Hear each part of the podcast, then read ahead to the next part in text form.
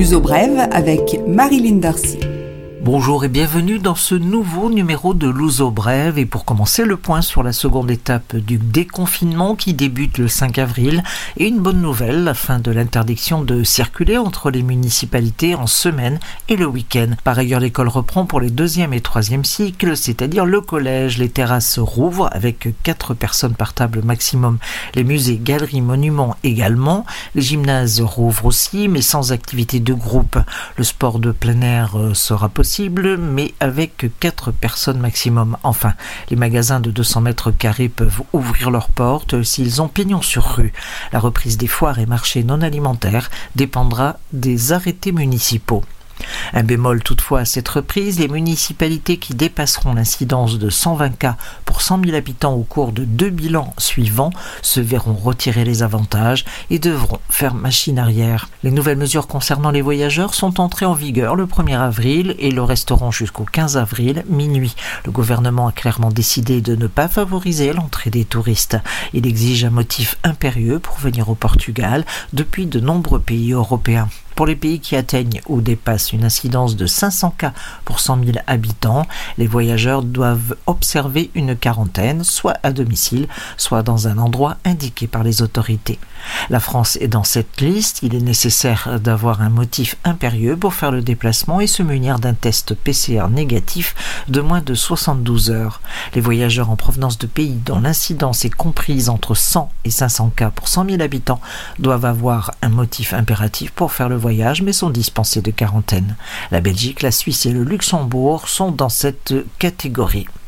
Selon le Premier ministre Antonio Costa, les frontières terrestres avec l'Espagne continueront fermées, à l'exception de passages autorisés et contrôlés, avec désormais quarantaine pour les voyageurs des pays de la tranche de 500 cas pour 100 000 habitants. Une première vague de 80 000 professeurs et auxiliaires d'éducation ont reçu une dose du vaccin anti-coronavirus et la semaine qui suit que quelques 150 000 autres enseignants ou personnels d'éducation vont recevoir la première dose afin de préparer le retour de l'enseignement à la normalité. Conséquence de l'élargissement au personnel de l'éducation, la première phase du programme de vaccination au Portugal devra être prolongée jusqu'au 11 avril. Les autotests de dépistage sont désormais en vente libre dans les pharmacies et les magasins de parapharmacie. Ces tests antigéniques peuvent être faits par soi-même.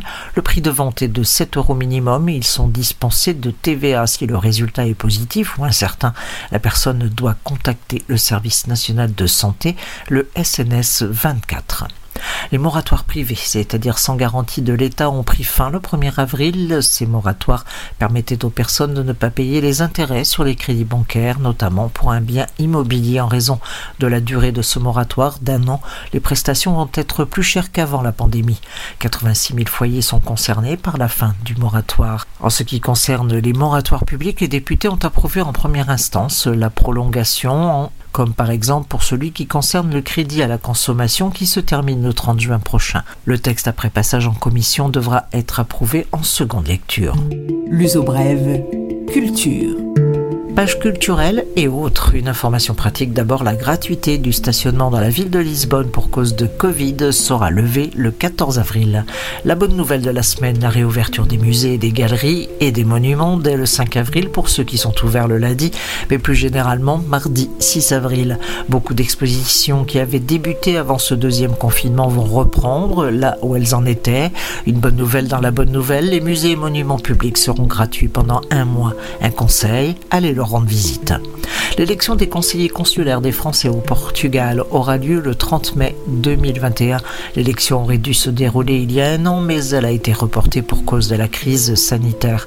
Ces conseillers chargés de représenter les Français auprès des ambassades et des consulats et de défendre les intérêts des hexagonaux sur le territoire où ils se trouvent participent à deux conseils par an. Ils participent également aux élections sénatoriales. Leur mandat est de six ans. Les listes ont été déposées, six sont en 10. Les voici par ordre de dépôt à l'ambassade. Cap, citoyen au Portugal, mené par monsieur Julien Le Tartre, français du monde.